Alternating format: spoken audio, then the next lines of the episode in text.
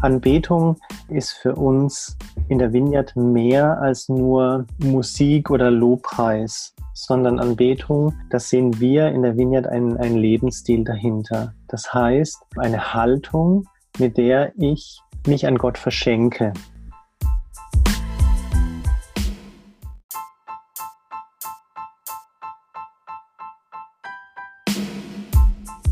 Herzlich willkommen zum Ecclesiopreneur Podcast.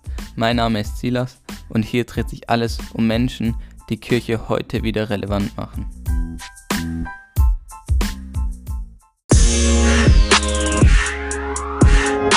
Herzlich willkommen zu einer neuen Folge des Ecclesiopreneur Podcasts. Heute zu Gast haben wir den Matthias Karcher. Matthias ist Gemeindeleiter bei Vineyard Berlin und Matthias ist mit, einem, mit seiner Familie und mit anderen Leuten nach Berlin gezogen und mit der Zeit hat sich dort eben eine Hausgemeinde, ist dort eine Hausgemeinde entstanden und daraus ist die heutige Vineyard-Gemeinde Berlin entstanden oder hat sich entwickelt. Jetzt fängt es natürlich gleich mal an. Vineyard Berlin. Für was steht eigentlich das Vineyard? Also Berlin sagt natürlich, denke ich mal, jedem was, aber Vineyard, was hat, hat es damit auf sich? Ja, zunächst mal hallo Silas, cool, dass ich da dabei sein kann. Und Gerne. ja, Vineyard. Vineyard ist, stammt eigentlich aus dem Amerikanischen. Äh, John Wimber ist der Gründer der Vineyard-Bewegung und ähm, er hat die Vineyard Ende der 70er Jahre in Amerika äh, gegründet. Und in der damaligen Zeit ähm, war ja die Welt so, das war so das, das Hippie, die Hippie-Zeit und schon Wimmer selbst ähm, war ein einigermaßen erfolgreicher Musiker, lernte damals Jesus kennen und setzte sich dann fortan mit einem Christsein aus, auseinander. Wie kann mein Christsein quasi neu leben? Und dabei spielten so einige Aspekte eine, eine wichtige Rolle, Reich Gottesverständnis, intime Beziehungen zu Gott, in der Anbetung, auch die Frage der sozialen Gerechtigkeit, Barmherzigkeit, äh, natürlich übernatürlicher Lebensstil. Und Vineyard bedeutet ja Weinberg.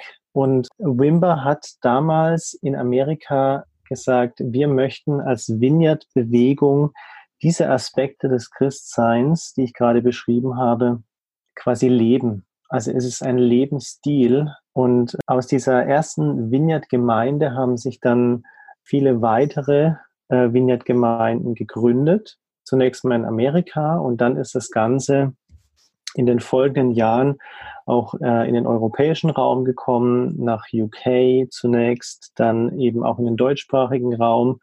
Und damals gab es eine Gemeinde schon in, in Bern, was keine Vineyard war, aber der damalige Gemeindeleiter hat dann, ähm, Martin Bühlmann hat mit Wimber Kontakt aufgenommen.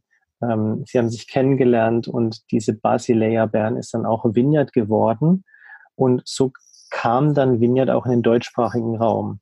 Und heute gibt es eben eine Vineyard-Bewegung in verschiedenen Ländern, die auch eigenständig sind. Eine im deutschsprachigen Raum, eine in UK, eine in Amerika, auch im südamerikanischen gibt es welche. Ja, so ist Vineyard äh, ein bisschen aufgestellt und lebt in erster Linie von Gründung, aber auch im Ausleben dieser Werte, die ich vorhin genannt habe. Ja, und meines Wissens sind es ja mittlerweile über 2000 Gemeinden weltweit. Ja, also es dürften so zwischen 2.000 und 3.000 Gemeinden ja, auf genau. jeden Fall sein. Genau, also da ist schon einiges entstanden in dem Laufe der letzten Jahrzehnte. Was zeichnet die Bewegung jetzt speziell aus zu anderen Gemeindebewegungen im Vergleich? Also ich, ich würde mal sagen, die Vineyard-Bewegung hat sich nie so apologetisch, also so abgrenzend quasi definiert, sondern die Vineyard-Bewegung sagt, wir wollen auf der einen Seite wollen wir diesen Aspekt der Gründung leben. Das heißt, also die beste Art der Evangelisation ist, neue Gemeinden zu gründen. Und den, den zweiten Aspekt, den wir aber auch als, als Schwerpunkt sehen, ist, dass wir sagen, wir möchten Kirche und Gesellschaft erneuern. Äh, Wimber hat es mal so beschrieben, wir sind ein Gemüse in der Gemüsesuppe. Also der ganze Leib Christi ist quasi die Gemüsesuppe mit ganz verschiedenen, verschiedenen Formen oder Ausprägungen des Christseins. Und wir sind davon eine, sagen wir mal, die Karotte Und wir versuchen so gut wie möglich Karotte zu sein. Und da sind eben solche Aspekte, die ich vorhin genannt habe, wie ähm, leidenschaftliche Spiritualität, also dieser Aspekt der Anbetung. Äh, Vineyard war auch gerade in den 70er, 80er, 90er Jahren ja gerade in Amerika auch mitprägend für diese ganze Worship-Musik und ähm, auch dieses Reich Gottes Verständnis, dieser Aspekt von natürlich übernatürlich. Das heißt, wir möchten erwarten, wir erwarten, dass in, in jeder Situation des, des Lebens auch die Gegenwart Gottes hereinbrechen kann und ähm, Dinge verändern kann, heilen kann, aufdecken kann, ähm, er sprechen kann in verschiedenen Situationen. Und, und so würde ich sagen, ist, sind diese Aspekte, die ich jetzt gerade genannt habe, einige Besonderheiten oder ich würde mal sagen, ein Erbe auch der Vineyard-Bewegung. Ja, sehr spannend auf jeden Fall. Und ihr habt euch ja dann auch, also ihr seid ja ursprünglich eine Hausgemeinde gewesen Mhm. Und ist ja dann, dann halt größer geworden, wie das oft ist bei Gemeinden. Und habt euch dann der Vineyard-Bewegung angeschlossen. Wie kam es dann dazu oder warum habt ihr das gemacht?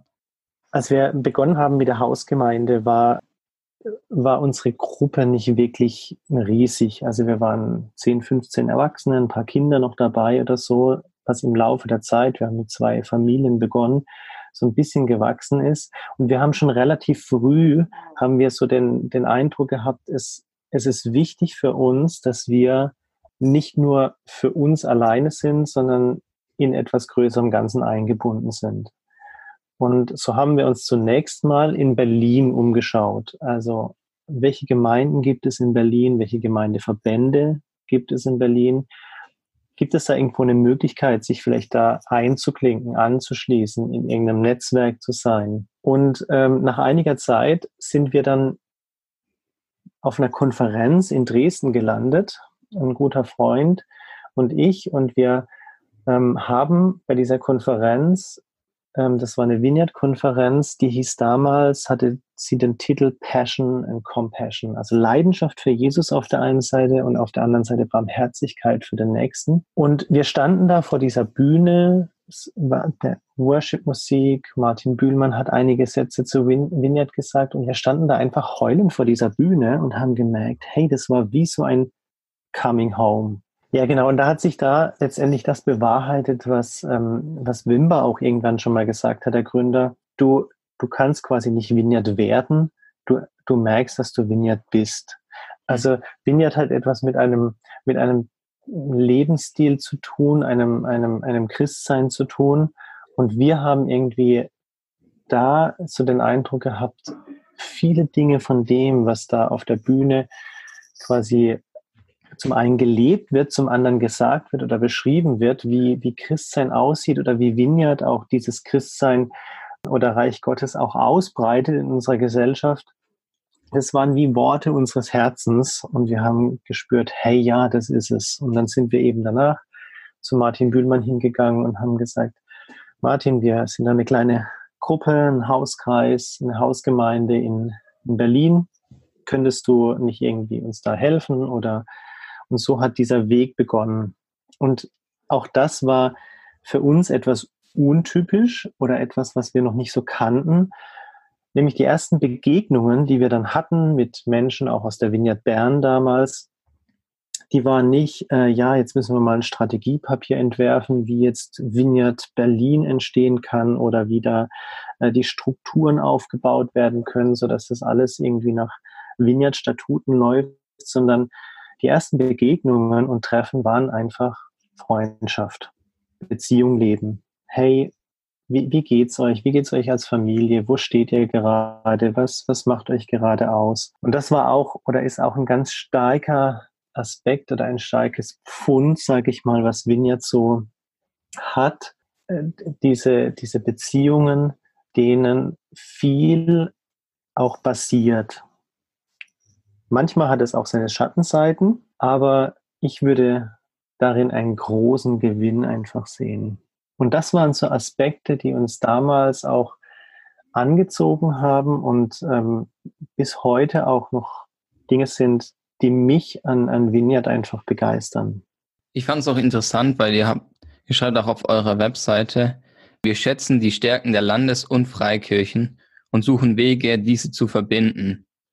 Und ihr seid ja eine eigenständige Laienbewegung innerhalb der evangelischen Kirche, also in Berlin-Brandenburg, Schlesische Oberlausitz, also in der EGBO. Und damit seid ihr eine landeskirchliche Gemeinschaft. Das sollte man, glaube ich, noch kurz erklären, was es genau ist. Und vielleicht könntest du da noch kurz drauf eingehen, wie man da ja diese Stärken der Landeskirche und Freikirche, dass, wie man die ähm, ja verbinden kann. Weil das finde ich schon spannend, was ihr da, ja, was ihr da schreibt und auch wie ihr das macht. Mhm. Also ich hatte ja vorhin gesagt, dass ähm, ein Aspekt, den, den Vineyard auch als, als eine, einen Wert hat, ähm, ist Erneuerung von Kirche und Gesellschaft. Und das empfinden wir auch, dass wir uns nicht abgrenzen von den anderen Kirchen, sondern deren Stärken und deren Erbe, was diese Kirchen auch mitbringen, auch schätzen wollen. Und so äh, tun wir das eben in der evangelischen, aber auch in der katholischen Kirche oder auch in anderen Freikirchen, indem wir ähm, auch versuchen herauszufinden, wo sind Dinge, die diese Kirchen, die auch teilweise eine lange Tradition eben schon haben, mitbringen und wovon können wir da von ihnen lernen? Also von, von deren Theologie, von deren auch Mystik oder Gottesverständnis. Ähm, und das sind Aspekte, die wir gerade hier in Berlin, wo auch viele verschiedene Gemeinden auf einem relativ engen Umfeld auch zu, zu finden sind, wo wir das wirklich auch schätzen lernen. Ähm, die Kooperation, die wir mit der evangelischen Kirche haben, ist in Berlin zumindest so, dass es da eine Vereinbarung gibt zwischen, zwischen der evangelischen Kirche und Vineyard, dass wir als Laienbewegung unterwegs sind. Könntest du den Begriff das, noch kurz erklären, was man darunter versteht? Also Laienbewegung heißt im Grunde, dass äh, bei uns in, in der Vineyard keine, ähm, keine Volltheologen, also ausgebildeten Pfarrer, ähm, die die Leitung der Gemeinde ähm, innehaben, wenngleich wir auch in unseren Kreisen ganze äh, Struktur, aber auch die Leitung primär auf, auf Laien basiert. Also auf Menschen, die das ehrenamtlich machen oder ähm, in Teilzeit oder wie auch immer. Genau, das ist der, die Bezeichnung für Laienbewegung. Ja. Und wie schafft ihr es da, die Stärken von Landeskirche und Freikirche zu verbinden? Also wir, wir versuchen an, an verschiedenen Stellen da Brücken zu bauen, sage ich mal. Seid ihr zusammen zum Beispiel auch im, im Netzwerk von Gemeinsam für Berlin? Ja, das sind wir eben auch drin, mhm. genau. Also wir, wir suchen wir suchen da tatsächlich Kontakt, also A zu anderen Gemeinden, wie in solchen Netzwerken wie Gemeinsam für Berlin. Wir versuchen aber auch diese, ich sag mal, die Einheit lokal auch zu fördern. Also kann das jetzt zum Beispiel für unser direktes Umfeld hier in Köpenick, wo wir auch wohnen, im Osten von Berlin, sagen, da hat vor vielen Jahren bin ich da in, als, als Leiter dieser Köpenicker Gruppe, weil wir sind ja in Berlin auch ein bisschen anders aufgestellt als so eine typische Ortsgemeinde. Da kommen wir vielleicht später auch noch drauf. Ja. Unser, unser Bereich hier in Köpenick, ähm, da haben wir als Gemeinde uns eingeklinkt in so ein ökumenisches Netzwerk, wo eben auch noch eine katholische Kirche, eine reformierte Kirche, die Landeskirche, die evangelische Landeskirche, Baptisten, Adventisten mit, mit drin sind. Und all diese Gemeinden die ich jetzt gerade genannt habe, die haben teilweise eine mindestens 100-jährige Tradition und viele natürlich noch wesentlich, wesentlich länger. Und das sind wir als Neulinge sozusagen reingekommen und ähm, haben da erleben dürfen, wie, was es bedeutet, diese neue Form der Spiritualität, wie wir die vielleicht leben, mit, mit Dingen zu verknüpfen, die schon eine lange Tradition haben. Und da gab es zum Beispiel im, im vergangenen Jahr gab es da ein, ein tolles Projekt, das hieß das Glauben der anderen. Also wie ist, ist der, das, das Glaubensleben der anderen, wie, wie sieht es praktisch aus? Und da hat jede dieser Gemeinden hat an einem Dienstagabend ähm, ihre Gemeinde geöffnet und hat quasi ihre Glaubenspraxis auch erklärt und dargestellt. Und da kamen auf der einen Seite kamen Gläubige der jeweiligen Denominationen zu diesen Treffen, aber auch Menschen, die mit Glauben gar nichts am Hut hatten und konnten so mal einen Einblick bekommen, was ist eigentlich die Besonderheit an diesem einen oder an diesem anderen. Und das Interessante für mich an dieser ganzen Geschichte war, das war mir gar nicht so bewusst oder ist uns auch gar nicht so bewusst, die wir aus einer jüngeren Generation kommen, dass für manche es das erste Mal war, dass sie überhaupt in dem, in dem Kirchengebäude oder mit Menschen einer anderen Glaubens, christlichen Glaubensdenomination zu tun hatten. Das sagte eine Katholikin, sie ist das allererste Mal in einer, einer Baptistengemeinde. Gemeinde. Ihr wurde noch als Kind beigebracht, hey, du darfst mit diesen, mit diesen Leuten, die keine Ahnung, ähm, so, so spinnert da sind, da darfst du nichts zu tun haben und so. Und durch dieses Projekt hat sich da viel in Bewegung gesetzt. Und was wir als Vineyard da konkret merken, ist, dass wir da immer wieder auch als, als Brückenbauer auch aktiv werden und versuchen auch zu vermitteln und ja, einfach das, dadurch, dass wir die Unterschiedlichkeit wertschätzen, sind wir, wie soll ich sagen, gern gesehen, in Anführungszeichen. Richtig stark, ja, voll cool. Finde ich.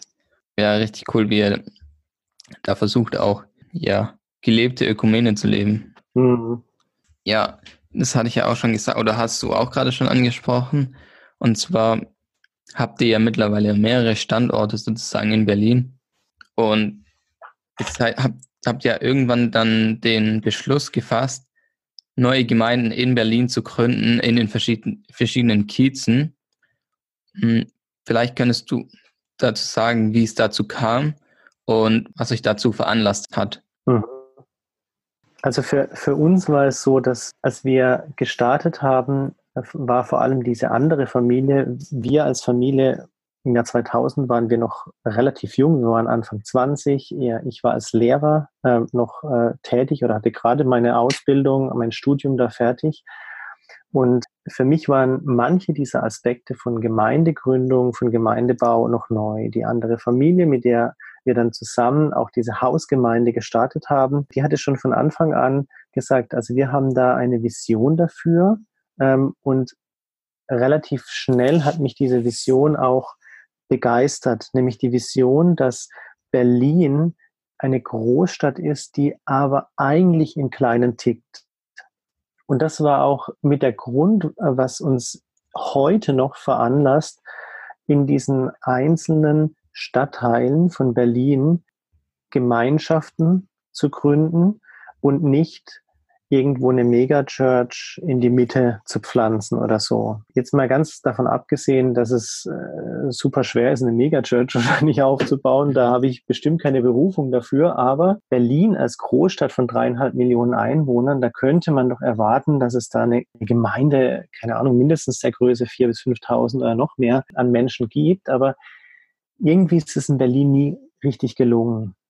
Und das war eine Beobachtung, die uns dazu veranlasst hat. Eine zweite Beobachtung, die uns dazu veranlasst hat, war, Berlin ist von, von der Geschichte her immer schon so ein bisschen, ich sag mal, föderal gewesen. Also nie, nie das, äh, nie, nie so diese, diese Großstadt, die immer alles zu einem Zentrum hin hat, sondern an vielen verschiedenen Orten entstanden, ja, Kieze und die sind eben auch von der Geschichte her so gewachsen. Berlin ist ja quasi eine, äh, eine Großstadt, die erst im Jahr 1920 zum Beispiel zu einer richtig großen Stadt wurde, in dem ganz viele Gemeinden außenrum oder Bezirke dazu kamen. Und diese Struktur ist eigentlich immer noch geblieben, sodass jemand, der in Köpenick wohnt, eigentlich Köpenicker ist und jemand, der in Marzahn wohnt, Marzaner ist, sagen wir mehr oder weniger. Und diese Vielfalt in diesen verschiedenen Stadtteilen hat uns dann da auch dazu veranlasst zu sagen, wir möchten nicht zentral gründen, sondern wir möchten in den Kiezen, wo die Menschen sind und ihre Heimat auch empfinden, möchten wir auch eine geistliche Heimat bieten. Und so ist dann diese Vision, die wir so ein bisschen verkürzt auf diese Formel gebracht haben, 100 mal 100, ähm, entstanden, wo wir gesagt haben, in Berlin gibt es annähernd 100 Stadtteile ähm, und in diesen annähernd 100 Stadtteilen sollen Gemeinschaften bis zu einer Größe von 100 Personen entstehen, weil das einfach so eine Größe ist, die noch so das Gefühl gibt, hey, da bist du, das ist ein Zuhause, da kennst du auch einander und es ist jetzt nicht irgendwie total unübersichtlich, aber es hat auch eine gewisse Masse, was, wo man sagt, hey, wow, da geht auch was. Ähm, da kann man sich auch gegenseitig unterstützen. Genau, und aktuell stehen wir in Berlin so da, dass wir eben in Köpenick von den von der Gruppe, von der ich schon gesprochen habe, so eine Kiezgemeinschaft, wie wir sie dann nennen, haben, die so annähernd 100 Personen umfasst, mit, mit Kindern dazugerechnet.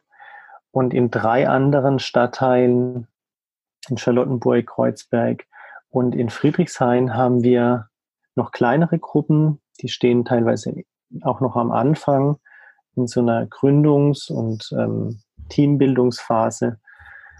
Da sind wir eben da, da dran, eben das auch noch zu entwickeln, dafür zu beten und ja, zu hoffen, dass Gott da auch seinen Segen drauflegt. ja, bestimmt. Das auf jeden Fall, ja.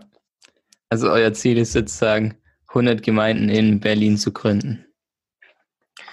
Ja, wobei, wenn, wenn man Gemeinde sagt, dann klingt es immer, ähm, dann gehen bei manchen Menschen gleich Bilder auf.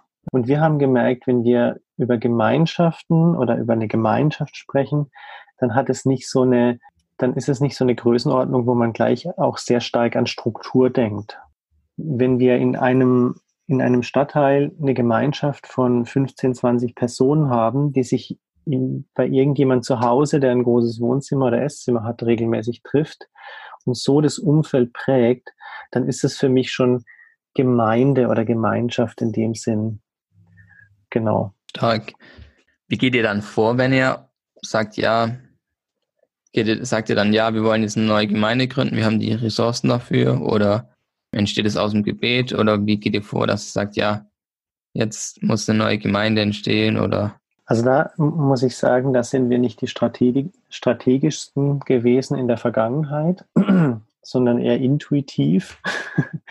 und äh, manchmal äh, lag die Intuition da vielleicht ein bisschen besser und manchmal war sie vielleicht nicht ganz so gut.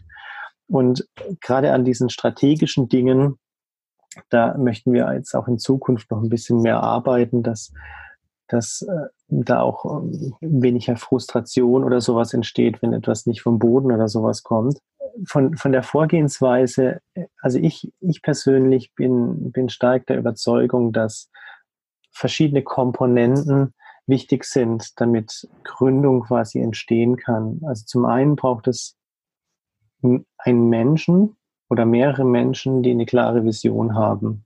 Und diese Vision von Gott kommt und, und geprüft ist, auch durch andere und nicht einfach nur so ein, so ein spontaner Gedanke. Ein zweiter Aspekt der, der wichtig ist, ist, dass, dass diese Menschen das nicht alleine machen, sondern ein, ein Team dabei haben. Ein dritter Aspekt ist, dass so etwas wirklich auch im Gebet getragen werden muss, weil sobald du Gemeinde gründest, hast du mit Widerständen zu tun. Das ist einfach eine Sache, die auch geistlich klar von der Bibel her ist, dass ja, dass er, der Feind es einfach nicht möchte, dass Gemeinde entsteht und dass Hoffnung entsteht in dieser Welt. Und dann ist auch noch ein Aspekt, den ich, den, den wir manchmal echt unterschätzt haben, aber der auch wichtig ist, äh, ist den, den richtigen Zeitpunkt zu finden. Also ich habe schon so viele äh, Menschen gesehen, die von einer klaren Berufung und von einer klaren Vision gesprochen haben. Ich habe auch schon Menschen gesehen, die das wirklich auch im Gebet mitgetragen haben, die auch andere Leute begeistern konnten, aber die vielleicht dooferweise einfach einen Zeitpunkt erwischt haben, der, ja, wo, wo Dinge nicht zusammenkamen. Und dann erlebst du andere Menschen, bei denen du die Berufung vielleicht nicht so wahnsinnig klar gesehen hast, aber wo der Zeitpunkt dann wiederum gestimmt hat und du dich wunderst, hey, da kommt das dazu, dann sind Finanzen plötzlich dazu gekommen und hier und da. Ja, und, und, und das finde ich sehr spannend, einfach das zu beobachten. Und ich, wenn ich ein Patentrezept hätte, würde ich es dir verraten. Ähm, aber leider haben wir das, haben wir das auch noch nicht gefunden. Ja, aber es ist auf jeden Fall immer wichtig, da auf die Stimme Gottes auch zu hören und zu, zu hören, hey, ist, ist der Zeitpunkt dran?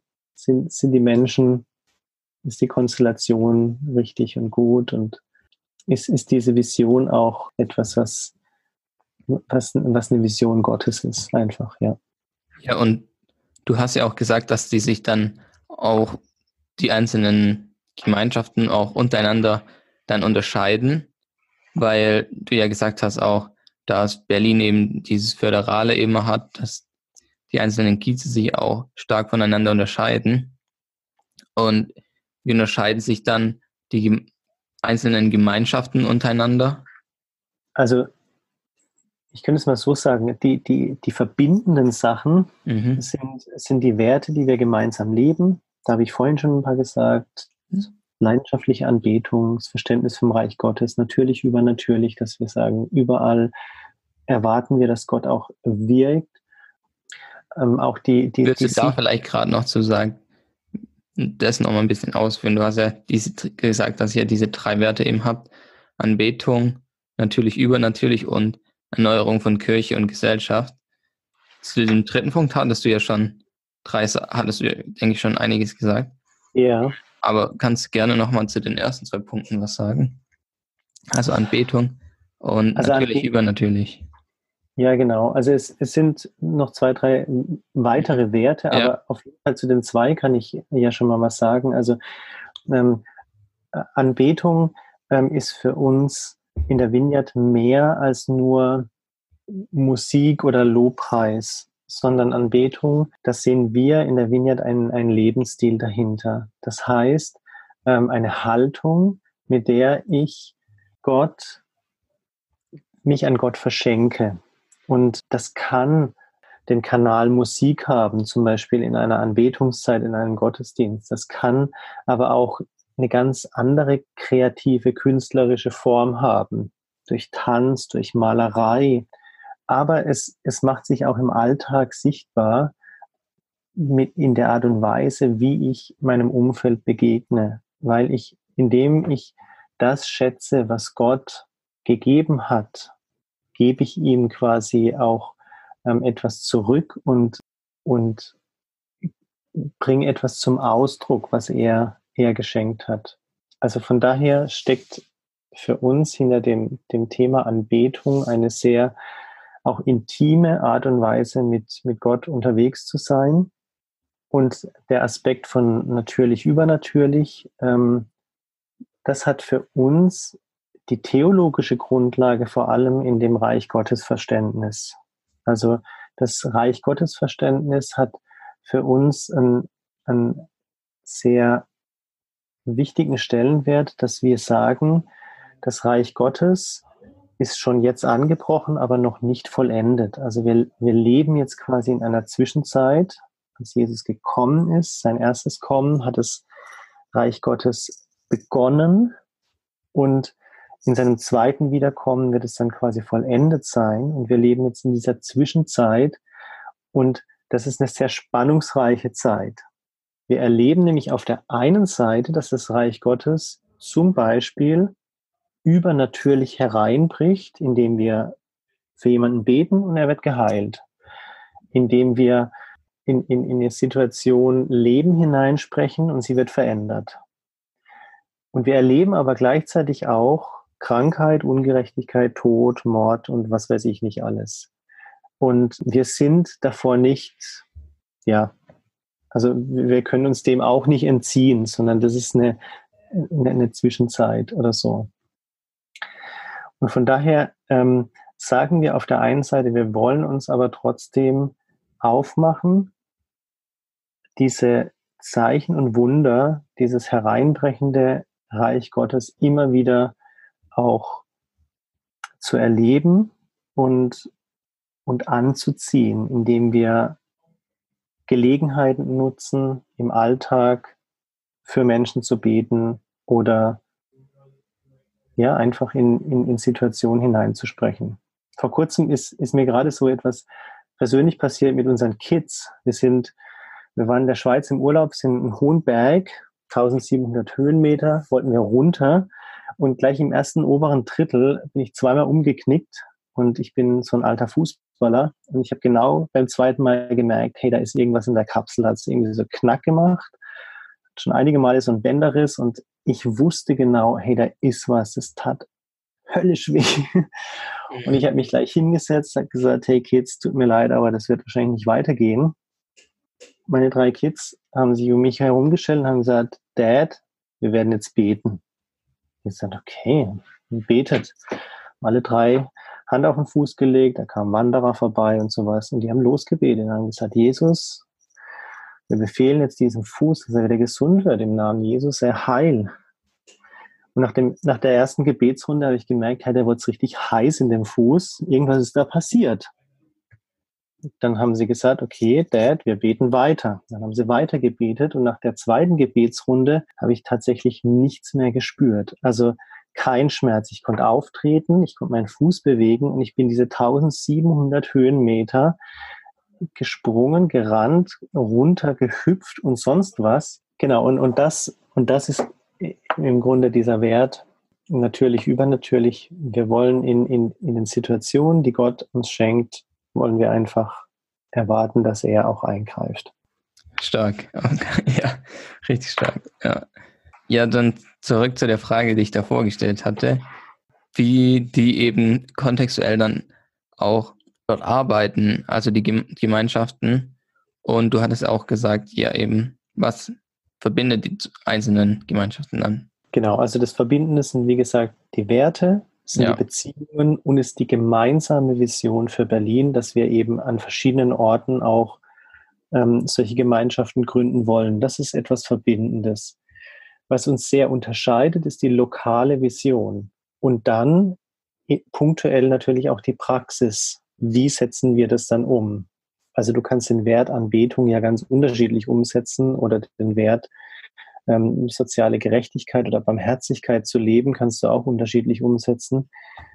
Und da haben wir natürlich zum Beispiel in Köpenick mit ganz anderen Menschen zu tun als die, die Gründungs, das Gründungsteam in, in Kreuzberg. Die hatten jetzt vor einigen Wochen, Monaten, hatten die wirklich ein, ein, ein Wunder erlebt, dass sie direkt neben der Wohnung mitten im Kiez von, von einer dieser Frauen, die da auch mitgründet, haben sie eine, ein Begegnungszentrum von der Stadt.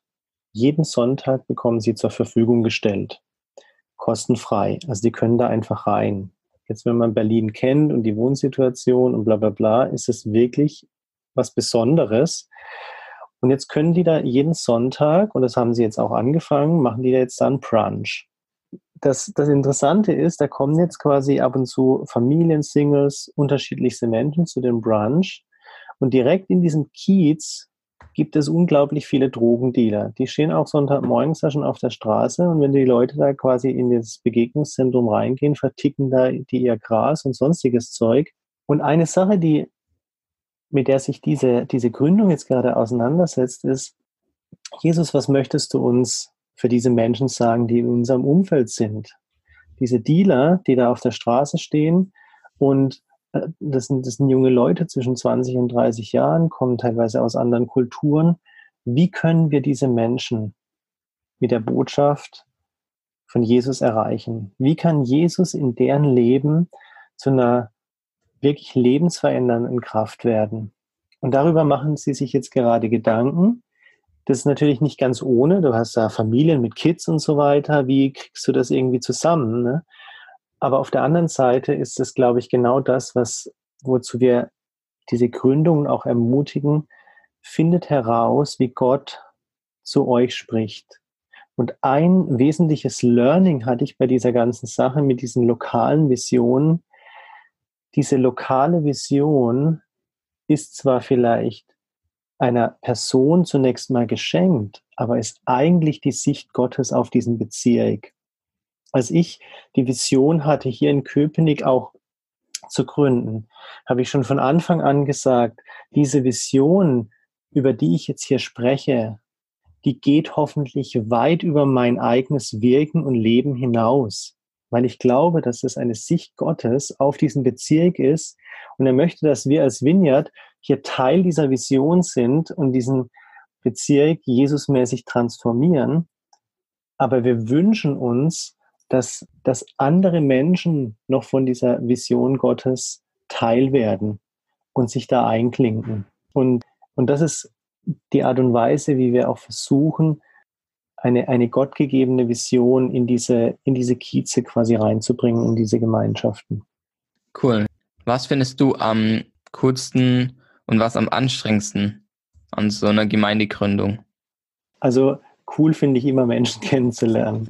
Mhm. Äh, es macht auch Spaß. Ich war jetzt gerade äh, vorhin, bevor wir jetzt dieses Podcast hier aufgenommen haben, war ich hier bei Leib und Seele. Das ist so eine Obdachlosen oder so eine, so eine Aktion von der Tafel auch, wo, und da gibt es manchmal die Gelegenheit, einfach kurz bevor diese Essensausgabe ist, zu Menschen zu sprechen. Und ich war heute eben dran, konnte da einen kurzen Impuls geben. Und danach habe ich einfach noch mit Menschen gequatscht. Ich habe mit einem älteren Mann gequatscht, der über, über den Sinn und Unsinn von der Weltwirtschaft und äh, amerikanischem Einfluss geredet hat. Ich habe einen jungen Afghanen kennengelernt, der ähm, eine bewegende Geschichte hat, wie er hier nach Deutschland kam und den ich ähm, bestimmt wieder treffen möchte. Ähm, hab, ja, wir haben Nummern ausgetauscht und ich habe einen jungen Iraker kennengelernt und auch das war total spannend, mit diesen Menschen zu reden. Also Menschen kennenzulernen, finde ich mega, mega spannend und auch deren Geschichten. Ich finde auch toll, Gemeindegründung, ähm, die Möglichkeit zu haben, Neues zu entwickeln. Also wenn du etwas gründest, dann hast du auch Möglichkeiten der Gestaltung. Du bist nicht in, in einem vorgegebenen Muster irgendwie drin, sondern du hast Gestaltungsspielraum. Und äh, Reden Gottes oder dem Reden Gottes zu folgen, ist immer ein Abenteuer. Das finde ich auch cool. Und anstrengend ist, also anstrengend finde ich eher, äh, ja, wie soll man sagen, so vieles unter einen Hut zu bringen. Also äh, Gemeindegründung kann eben auch Fass ohne Boden sein. Ne? Ich meine, jemand, der eine Firma gründet oder irgendwas anderes gründet, wird es wahrscheinlich kennen. Du kannst, du kannst da unendlich viel Stunden äh, zusätzlich reinstecken, die du in anderen Jobs, die vielleicht von 9 to 5 gehen, eben nicht hast. Und da eben diese Aspekte von Familie, Freundeskreis und, und, und, was alles eben so dazugehört zum Leben unter einen Hut zu bringen, das kann dann schon mitunter anstrengend sein. Auf jeden Fall, ja. Und Konflikte. Ja. ja, es sind für mich auch eher anstrengend. Ich mag das nicht so, aber manchmal ist es nicht zu vermeiden. Ja, ja das stimmt. Jetzt so noch ein paar persönlichere Fragen zum Ende. Du hast ja auch selber gesagt, dass du eigentlich gelernter Lehrer bist oder studierter Lehrer oder ich weiß wie. Mhm. Lernt, studierte Lehrer, keine Ahnung. Was für einen Rat würdest du einem Schüler oder Studenten geben? Und was für einen Ratschlag sollten sie vielleicht ignorieren? Also gerade Schüler, die jetzt so die Schule abgeschlossen haben, zum Beispiel. Puh, das ist gut. also ich, ich, würde, ich würde wahrscheinlich den Ratschlag geben, ähm, schau immer auf Jesus und geh mutig voran. Also er wird dir A schon zeigen, wenn du mal irgendwo ähm, ähm, auf einen Umweg gekommen bist oder vielleicht möglicherweise in, in, eine Sackgasse gelaufen bist. Er hilft dir da auch wieder raus, aber sei einfach mutig und, und geh voran. Nimm auch, nimm auch Freunde mit, die mit, mit Jesus da unterwegs sind. Er wird dich da gut führen. Also das, das würde ich, würde ich auf jeden Fall ähm, jungen Leuten, die mit der Schule aufhören, empfehlen, weil es gibt so viele Möglichkeiten. Ähm, unser ältester Sohn ist jetzt gerade mit der Schule fertig geworden und er weiß jetzt den nächsten Schritt. Er weiß, was das nächste Jahr machen wird er hat jetzt aber noch keinen Plan für die nächsten fünf bis zehn Jahre. Und ich glaube, das musst du in der heutigen Zeit auch nicht sofort haben, sondern es ist, glaube ich, gut zu wissen, hey, was ist der nächste Schritt? Und dann würde ich da mit, mit Jesus reingehen und das lernen, was er dich da lehren möchte und dann gucken, hey, wie geht es jetzt weiter? Und mit der Zeit wirst du auch wahrscheinlich in längeren Zeitabschnitten denken können. Was für einen Ratschlag sollten Sie ignorieren? äh, nicht auf Jesus zu schauen. ja. Oder nur den eigenen Vorteil zu suchen. Ich glaube, das ist auch vielleicht so ein Ratschlag. Such nicht, nicht nur deinen eigenen Vorteil, sondern ja, verschenk dich auch. Ja, das auf jeden Fall. Das ist auf jeden Fall ein guter Ratschlag. Gibt es einen Fehler, den du gemacht hast, der dir später geholfen hat, vielleicht gerade auch in Bezug auf Gemeindegründung? Und vielleicht hast du ja sogar so eine Art Lieblingsfehler in Anführungsstrichen. Also ich glaube, eine Sache, die, die, ich weiß nicht, ob man das als Fehler bezeichnen kann oder einfach als, als eine Schwäche, wie auch immer. Mhm. Also ich bin nicht sehr, ich bin nicht sehr gewissenhaft. ich übersehe manchmal einfach auch Dinge oder, oder vergesse die zum Leidwesen anderer Menschen. Und da habe ich, da habe ich aber den Eindruck irgendwie äh, bekommen, dass Gott diese Macke oder diesen Fehler, diese Schwäche ähm, ein ums andere Mal auch ausgleicht. Also der, ich habe dann manchmal so einen Eindruck, wie wenn einfach Gott mich sieht und denkt, ah, jetzt hat er das schon wieder vergessen. Aber hey, ich, ich lasse ihn da nicht hängen. Ähm, er, er bemüht sich, aber ich, ich, ich helfe ihm da auch irgendwie wieder raus oder so.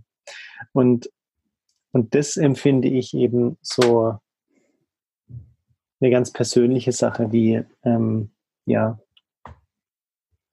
wie, wie ich den Eindruck habe, dass Gott manchmal ähm, aus Fehlern nicht eine Stärke machen kann, aber vielleicht manche Fehler auch zudecken kann oder so.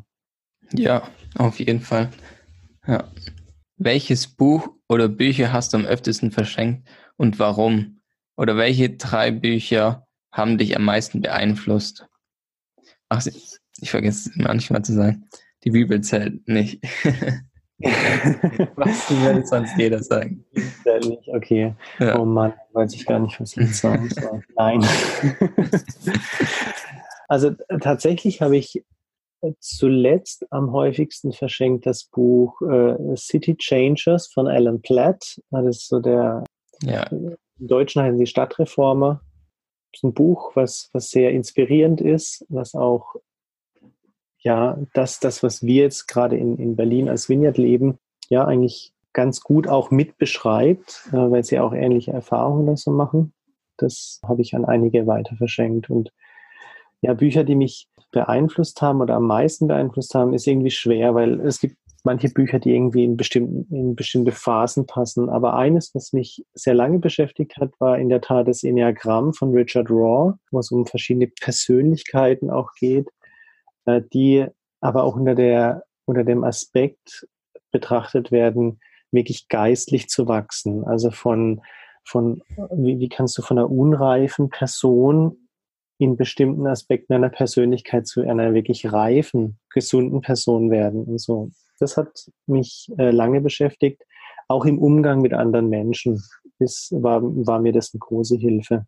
Und, und dann habe ich zuletzt ähm, auch noch zwei Bücher gelesen, so im Laufe des letzten Jahres, die mich auch beeindruckt haben. Das eine heißt Liebe und Respekt. Da geht es um, um Kommunikation miteinander äh, von Emerson Eggerichs heißt der. Das war sehr inspirierend und das, dieses Buch Emotional gesund leiten von Peter Scazzero, einem Pfarrer italienischer Ursch, also italienischstämmig ähm, in Amerika, große Gemeinde, auch Migrantengemeinde und so.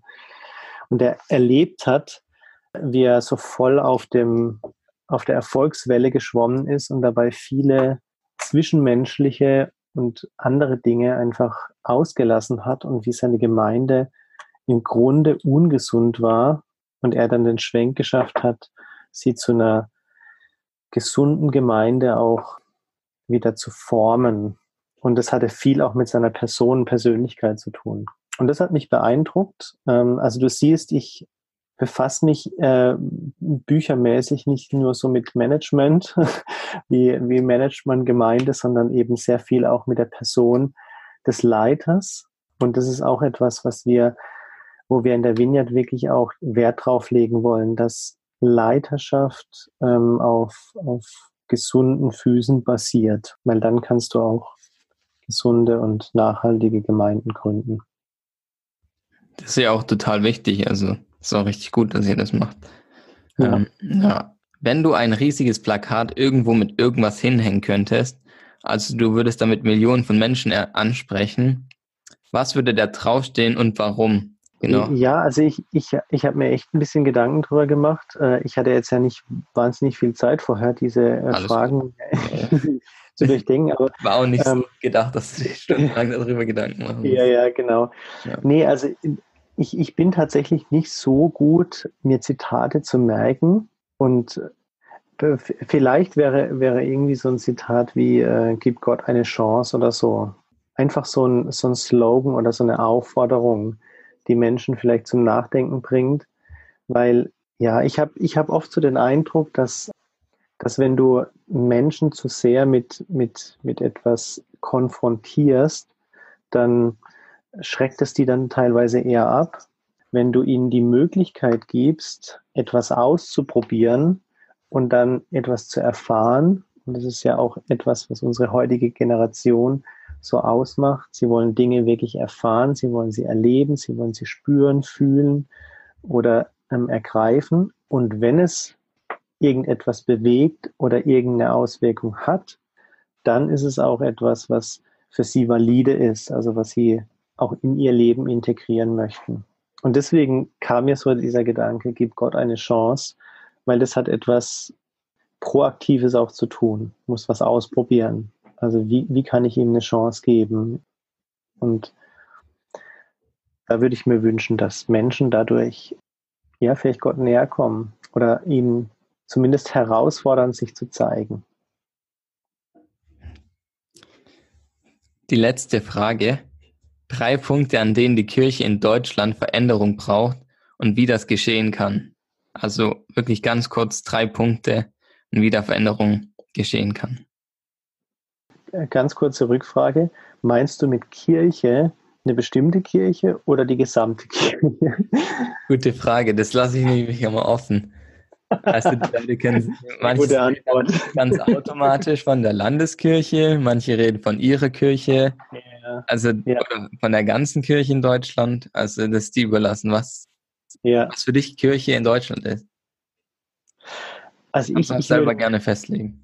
Ja, genau. Also ich, ich würde mir von, von, von Kirche in Deutschland vielleicht drei, drei Sachen wünschen, ob das Veränderungs Potenzial in der Kirche äh, da ist oder ob die das überhaupt noch müssen oder steigen müssen, das sei dann jeder Kirche irgendwie offengestellt. Aber ich würde mir zum einen wünschen, dass wirklich Christus und die Botschaft der Erlösung wieder zentral in den Mittelpunkt rücken. Also Jesus wirklich im Zentrum und nicht irgendeine, irgendwas anderes, irgendeine Show oder irgendwas. Der zweite Aspekt, Menschen nicht zu gefallen, sondern wirklich auf den Geist Gottes zu hören, sich von ihm inspirieren zu lassen, in ihn wirken zu lassen. Also das würde ich mir auch wünschen, dass es nicht darum geht, irgendwie vom Menschen toll dazustehen. Und der dritte Aspekt, den ich mir auch von Kirche in Deutschland wünschen würde, dass weiter Mauern abgebaut werden. Ich finde das sehr ermutigend, was in den vergangenen zwei, drei Jahren sich gerade so im deutschsprachigen Raum auch entwickelt an Einheit unter den Christen der unterschiedlichsten Denominationen. Ich habe da ein bisschen Einblick in so ein paar Sachen bekommen und fand das mega ermutigend. Und da würde ich mir noch echt mehr wünschen, weil ich glaube, dass dieses hohe priesterliche Gebet von Jesus, Johannes 17, 21, wo er sagt, so wie, so wie ich und der Vater aber auch der Heilige Geist, also wie wir eins sind, so wünsche ich euch auch eine Einheit.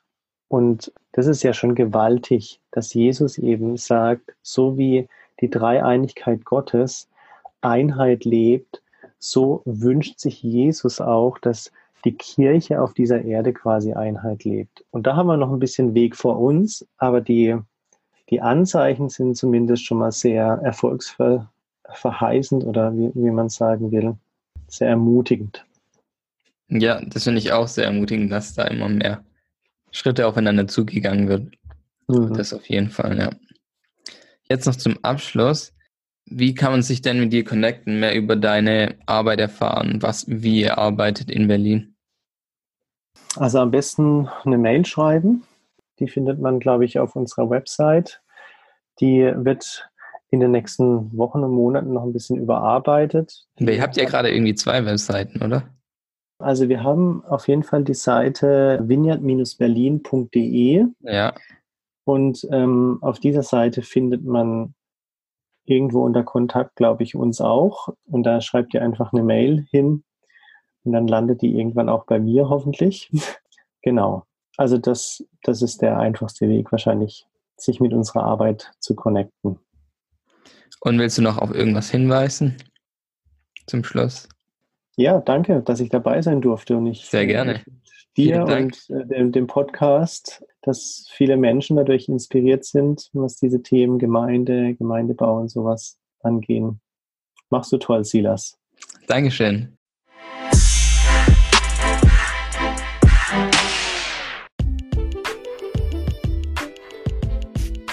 Vielen Dank fürs Zuhören. Wenn euch die Episode gefallen hat, würde ich mich freuen, wenn ihr den Podcast zum Beispiel bei iTunes bewertet. Ansonsten könnt ihr mir gerne Feedback schicken, gerade weil der Podcast noch am Anfang steht und mir schreiben, ja, was euch gefällt, was ich so beibehalten soll, aber auch vor allem, was ich ändern soll oder vielleicht auch, was ich neu mit aufnehmen soll. Und wenn es euch gefallen hat, teilt es auf jeden Fall auch mit euren Freunden und auf Social Media, dass noch mehr den Podcast hören können. Auf Wiederhören und bis bald. Ciao.